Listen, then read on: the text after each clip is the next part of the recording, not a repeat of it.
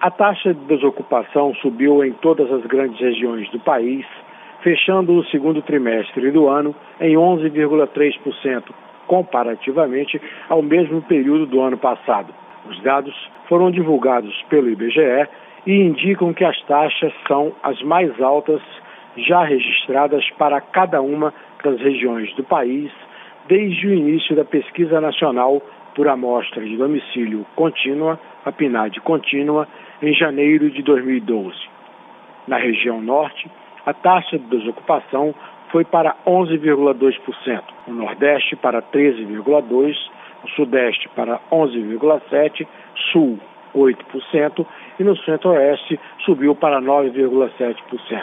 Entre as unidades da Federação, as maiores taxas de desocupação no segundo trimestre deste ano foram observadas no Amapá, 15,8%, Bahia, 15,4% e Pernambuco, com 14%, enquanto as menores taxas estavam em Santa Catarina, 6,7%, Mato Grosso do Sul, 7% e Rondônia, 7,8%.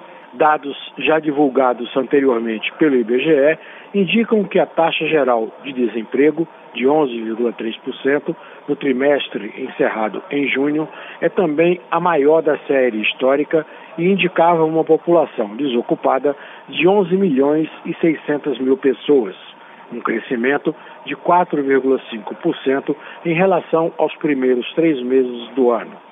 Quando a comparação se dá com o segundo trimestre do ano passado, no entanto, o aumento da população desocupada chega a 38,7%.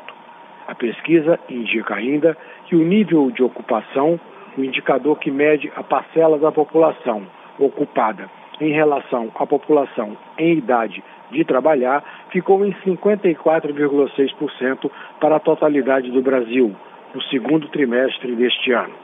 As regiões Nordeste, 48,6%, e Norte, 54,4%, ficaram abaixo da média do país.